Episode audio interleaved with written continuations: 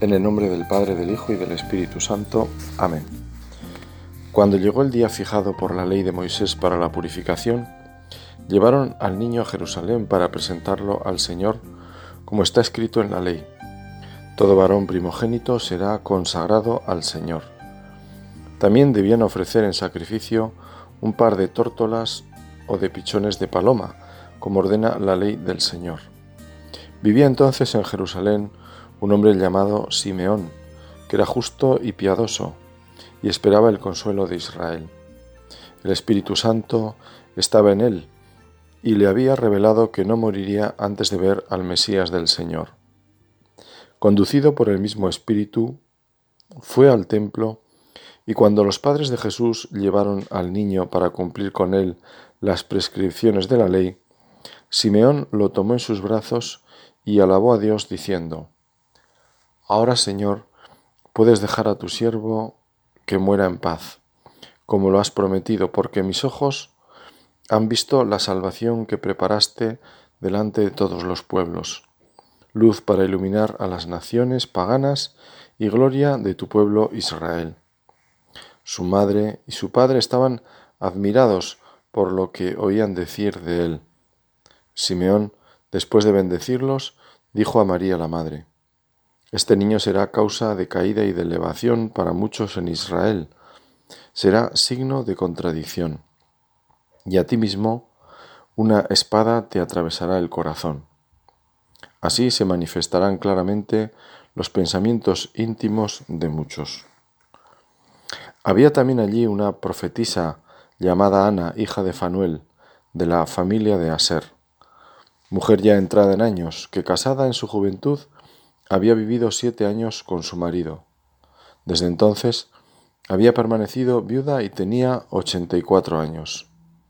No se apartaba del templo, sirviendo a Dios noche y día con ayunos y oraciones.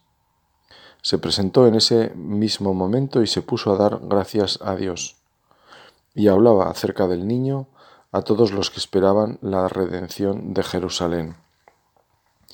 Después de cumplir todo lo que ordenaba la ley del Señor, volvieron a su ciudad de Nazaret, en Galilea. El niño iba creciendo y se fortalecía, lleno de sabiduría, y la gracia de Dios estaba con él. La ley de Moisés mandaba que cuarenta días después del nacimiento del primer hijo, los padres se acercaran al templo de Jerusalén para ofrecer a su primogénito al Señor, y para la purificación ritual de la madre. El rito servía para consagrar al primogénito a Dios en recuerdo del hecho de que Dios en su tiempo había salvado a los primogénitos de Israel en Egipto. El libro del Levítico establece que una mujer después de dar a luz un varón es impura, es decir, excluida de las prácticas litúrgicas durante siete días. El octavo día el niño ha de ser circuncidado y la mujer deberá quedarse en casa todavía treinta y tres días para purificar su sangre. Después debe ofrecer un sacrificio de purificación, un cordero como holocausto y un pichón o una tórtola como sacrificio expiatorio. Los pobres solo tienen que ofrecer dos tórtolas o dos pichones. Martín Descalzo este autor cristiano y sacerdote, comenta que María y José decidieron quedarse en Belén, al menos por algún tiempo. Tenían que acudir al templo de Jerusalén cuando se cumplieran esos cuarenta días del parto y no era natural que regresaran a Nazaret para tener luego que rehacer un mes después apenas el camino. ¿Seguirían viviendo en la gruta donde nació el niño? se pregunta este autor pues es bastante probable. Las casas de Belén no serían mucho mejores y José no debía tener mucho dinero para permitirse el lujo de buscar extraordinarios. Un albañil carpintero como era José pudo muy bien adecentar la gruta con piedras y madera hasta hacerla aceptable para vivir. María y José eran felices aunque su gozo no era pleno, o mejor, no duraría siempre. El misterio gravitaba sobre ellos, y tenían más preguntas que respuestas. ¿Qué sería de aquel niño? ¿Cómo se realizaría la obra de salvación a la que estaba destinado? ¿Por qué algo tan grande debía comenzar tan apagadamente? ¿Y cuál sería su papel en toda esa obra? Así se pusieron camino de Jerusalén, alegres como cualquier judío lo estaba por entrar en el templo de Dios, y más para presentar al que tanto tenía que ver con él. Estas son las disposiciones de corazón con las que este autor nos presenta en esta meditación a María y a José. Sin embargo, qué poco sospechaban ellos que estas respuestas que decía Martín Descalzo que buscaban a esos interrogantes del corazón iban a comenzar apenas unos días después, y justo allí en Jerusalén. Hoy, en nuestra meditación, estamos invitados a acompañar a estos jóvenes esposos como unos judíos piadosos más, que acuden también al templo y siguen los pasos de esta joven pareja que se acerca al orgullo de Israel, que era el templo de Jerusalén. El profeta Geo, cuando se construyó ese templo, mucho más sencillo, había animado a sus contemporáneos anunciando la importancia de lo que construían.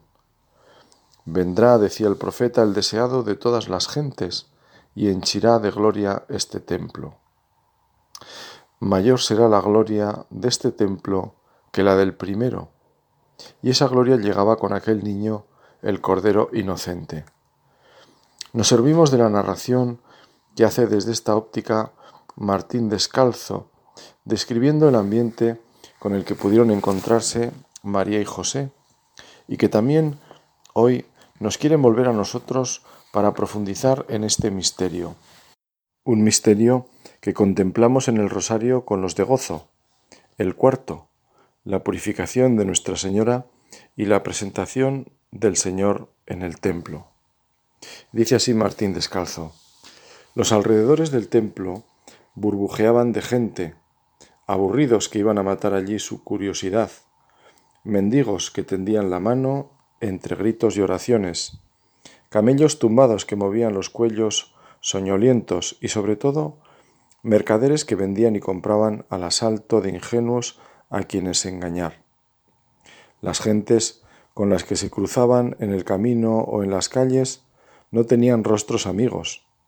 En la Palestina de entonces no se consideraba apropiado cambiar saludos por las calles y cuando dos personas se hablaban apartaban los ojos del otro interlocutor, pues se consideraba inmodesto mirar fijamente a la otra persona.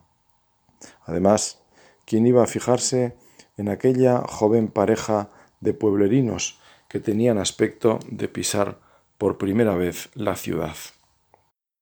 Solo los mercaderes les tentarían con sus ofertas, sabedores de que probablemente necesitarían corderos o palomas para la oferta que tenían que hacer, tal y como lo demostraba el pequeño que ella llevaba en brazos. Para la purificación María dejó al niño en brazos de José y entró sola en el atrio de las mujeres. Se colocó en la grada superior de la escalinata que conducía desde este atrio al de Israel. Junto a María había también otras jóvenes alegres como ella. Apenas se atrevían a mirarse unas a otras, pero todas sabían que compartían el orgullo de ser madres recientes. María depositó las dos palomas, que eran la ofrenda de los pobres. Una pareja de tórtolas costaba dracma y medio, día y medio de trabajo de un obrero. Más tarde ofrecerían los cinco ciclos para el rescate de Jesús, unos veinte días de trabajo de José.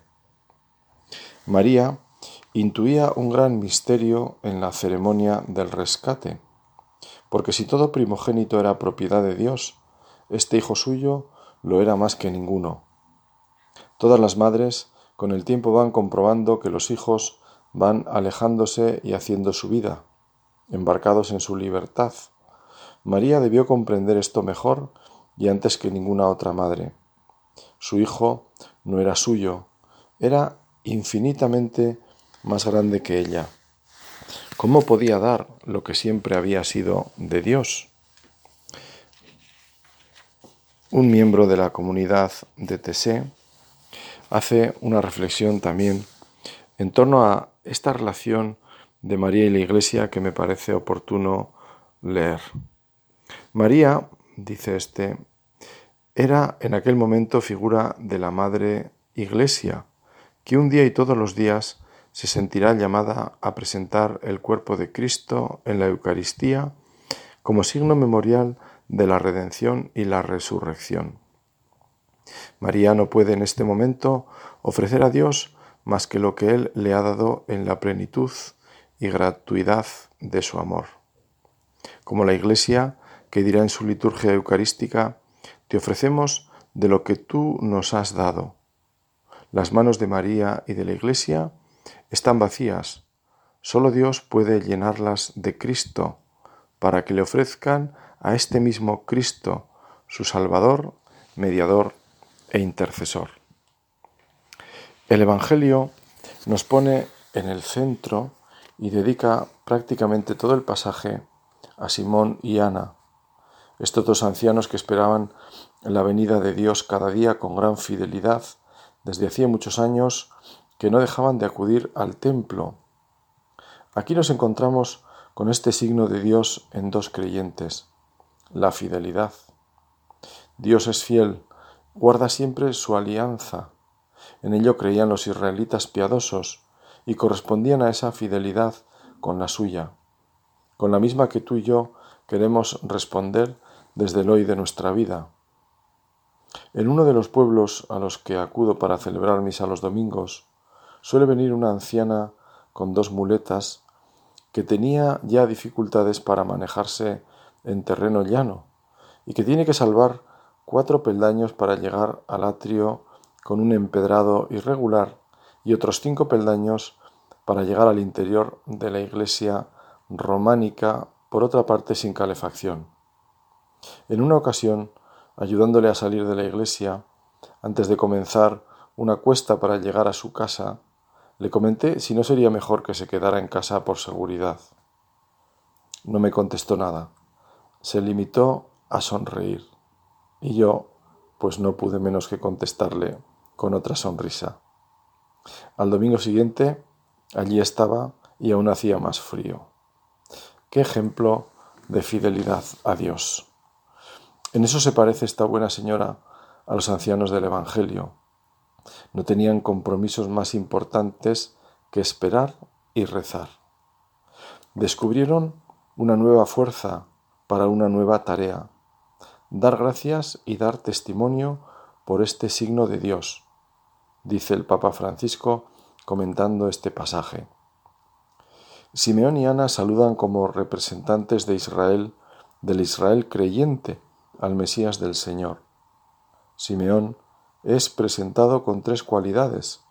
Es justo, piadoso y espera la consolación de Israel.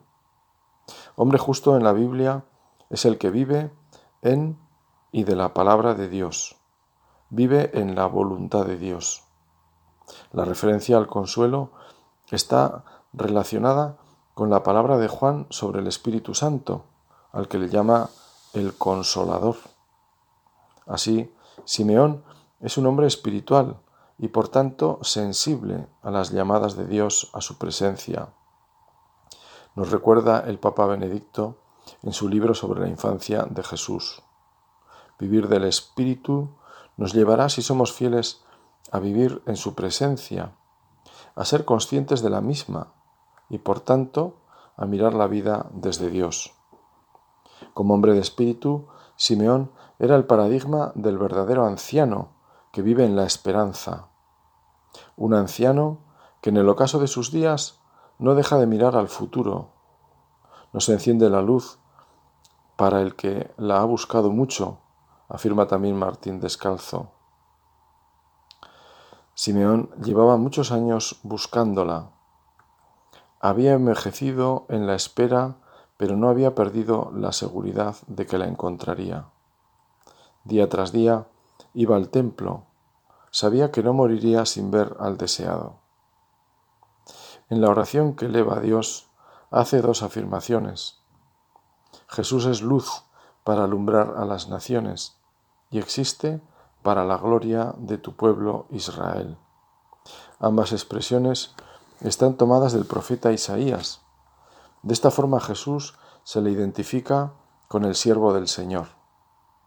Jesús es así ese siervo de Dios, esa figura referida a un futuro al que el siervo lleva la luz de Dios. La referencia a la gloria de Israel se encuentra en las palabras de consuelo del profeta y está relacionada con Israel, el Israel atemorizado, al cual se le anuncia una ayuda mediante el poder salvador de Dios.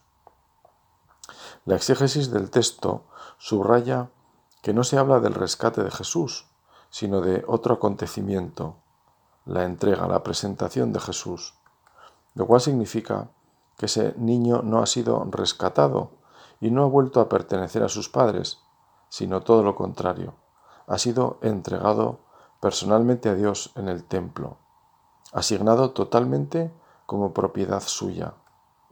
Ese ofrecer está referido a lo que ocurre con los sacrificios en el templo. Suena aquí el elemento del sacrificio y el sacerdocio. Para Lucas es esencial esta primera entrada de Jesús en el templo como lugar del acontecimiento. Aquí en el lugar del encuentro entre Dios y su pueblo, en vez del acto de recuperar al primogénito, se produce el ofrecimiento público de Jesús a Dios su Padre. Cada día, cada mañana, estamos llamados a presentarnos, a ofrecernos a Dios. Le ofrecemos lo que antes hemos recibido de sus manos. que tienes que no hayas recibido? Nos dice la Escritura. Ofrecemos desde nuestra libertad. Entonces cuenta ese ofrecimiento y procuramos vivir esa entrega con alegría, servir al Señor con alegría, dice el Salmo y ofrecemos lo que debemos, no lo que nos apetece. Para ser un sacrificio agradable a Dios, tendremos que buscar su voluntad, no la nuestra, que normalmente irá envuelta en el egoísmo y la comodidad. La donación que hacemos de nosotros mismos a Dios debe partir de la escucha del Señor, al dejar que cada día vaya plasmando su obra en nuestra vida. Por eso, con la oración de la misa que hace el sacerdote en secreto, también nosotros podemos decirle, acepta Señor nuestro corazón contrito y nuestro espíritu humilde, que este sea hoy nuestro sacrificio y que sea agradable a tu presencia. La profecía María nos recuerda la misión del siervo de ser portador de la luz de Dios para el mundo una palabra que es viva y eficaz como espada de doble filo. Para María, esa palabra, que es su propio Hijo, comprometerá su vida. Ella sentirá en sus carnes el dolor de su Hijo. Ella será probada como oro en crisol. Vivirá la poda para el crecimiento del que hablará Jesús. Su vida se enterrará como el grano en el día a día de Nazaret y en el servicio a los primeros, una misión que se cumplirá en la oscuridad de la cruz. Este misterio en la vida de María no es algo pasado. Todos sabemos hasta qué punto Cristo es hoy signo de una contradicción que en último análisis apunta a Dios mismo. Dios es considerado una y otra vez como el límite de nuestra libertad, un límite que se ha de abatir para que el hombre pueda ser totalmente él mismo. Dios, con su verdad, se opone a la multiforme mentira del hombre, a su egoísmo y a su soberbia. Así lo recuerda Benedicto, que concluye esta reflexión afirmando que Dios es amor, pero también se puede odiar el amor cuando éste exige salir de uno mismo para ir más allá. El amor, dice el Papa Benedicto, no es una romántica sensación de bienestar. Redención no es un baño de autocomplacencia, sino una liberación del estar oprimidos en el propio yo. Esta liberación tiene un precio del sufrimiento de la cruz.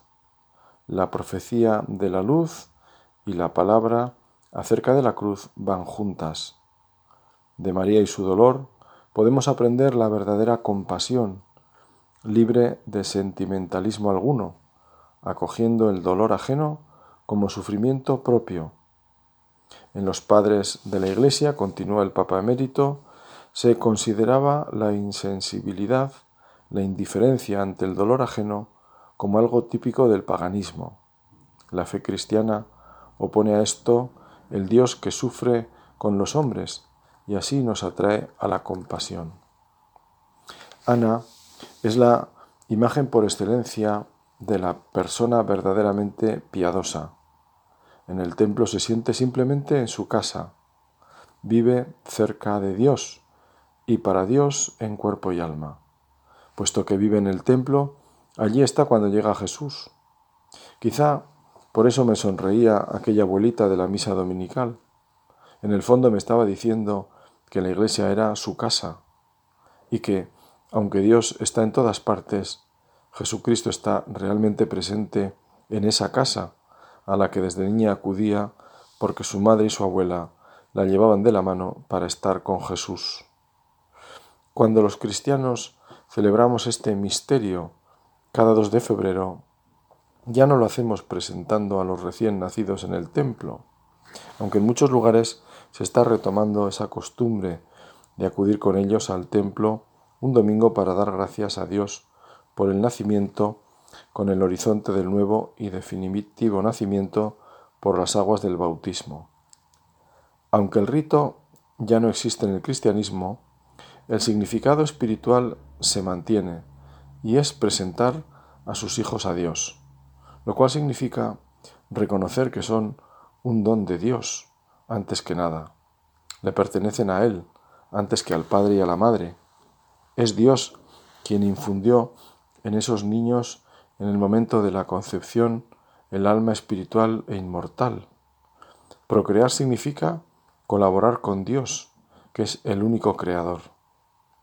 En la Biblia, en el libro de los Macabeos, recordaremos quizá aquella madre que ante sus hijos afirmaba, No sé cómo aparecisteis en mis entrañas, ni fui yo quien os regaló el espíritu, y la vida, ni tampoco organicé yo los elementos de cada uno, pues así el creador del mundo, el que modeló al hombre.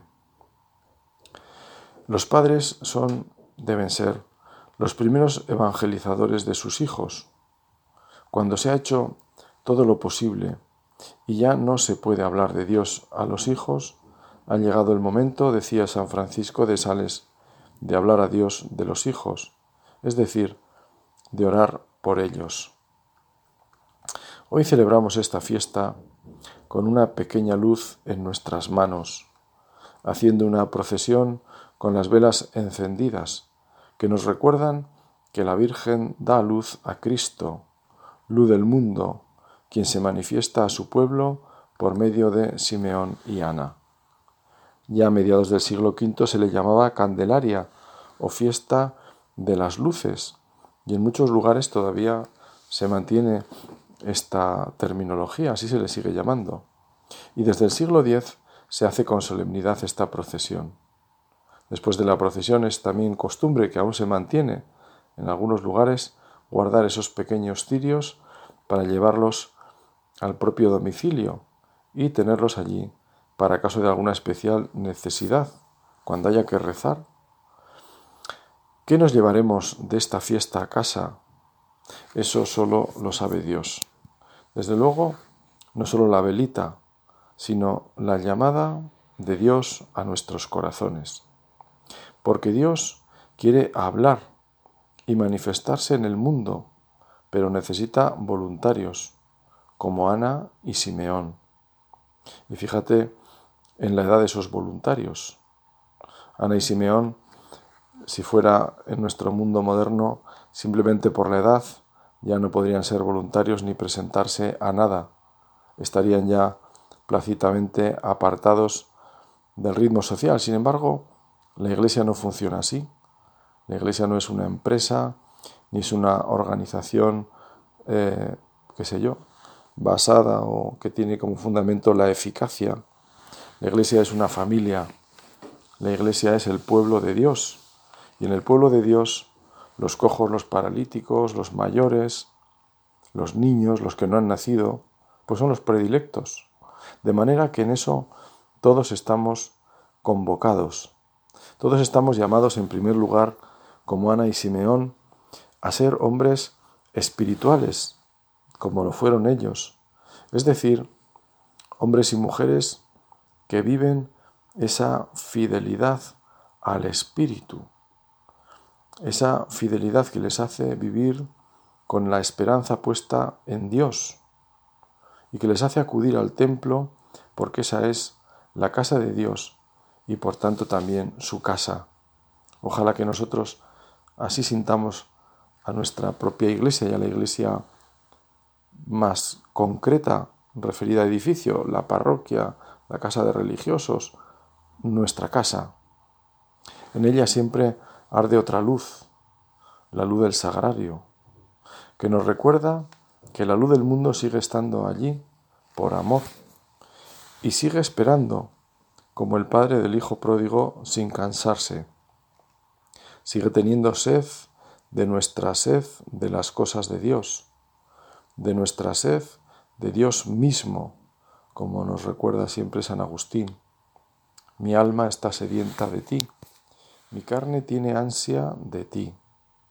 Esas palabras del Salmo que tanto repetirían estos buenos ancianos nos sirven también a nosotros para que el Espíritu Santo despierte en lo más profundo de nuestro ser ese anhelo de encontrarnos con Él.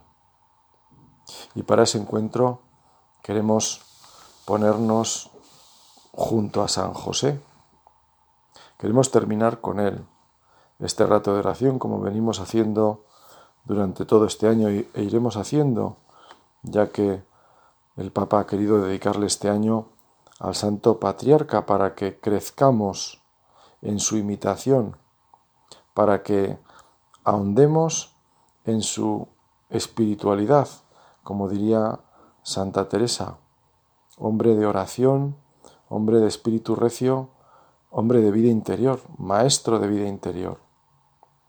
San José, decíamos, según cuentan los exegetas, se quedaría con el niño en brazos cuando la Virgen acudió con esas otras madres jóvenes como ella para la purificación al pie de las escalinatas, él no debía subirlas, estaría con Jesús en sus brazos. Así como buen israelita quiso cumplir la Virgen y él, como buen israelita, también a las órdenes de la tradición y de Santa María. Nosotros queremos estar también con San José, estar junto a él, como solemos decir, para que se nos pegue lo bueno. Se dice que estando con las personas buenas, uno coge cosas buenas. A mí me lo decía así un sacristán en una de las parroquias que había pues conocido ya distintos párrocos y me decía que él pues desde que era sacristán le tocaba tratar más con sacerdotes y que se daba cuenta que se le iban pegando las cosas buenas Esperemos que no coja también las malas, ¿no? Le decía yo. No, no, cojo las buenas, cojo las buenas. Bueno, en San José no hay problema de esto porque San José, varón justo, hombre bueno y fiel, nos ayudará siempre a coger lo bueno. Si tenemos ese interés, Él nos dará esa gracia. Nos encomendamos a Él para que, presentando nuestra vida ante el Señor en este día, la acepte como un sacrificio agradable y que esta vida pueda ser en el día a día una ofrenda en la presencia del Señor con Santa María y Él. Así lo esperamos. Amén.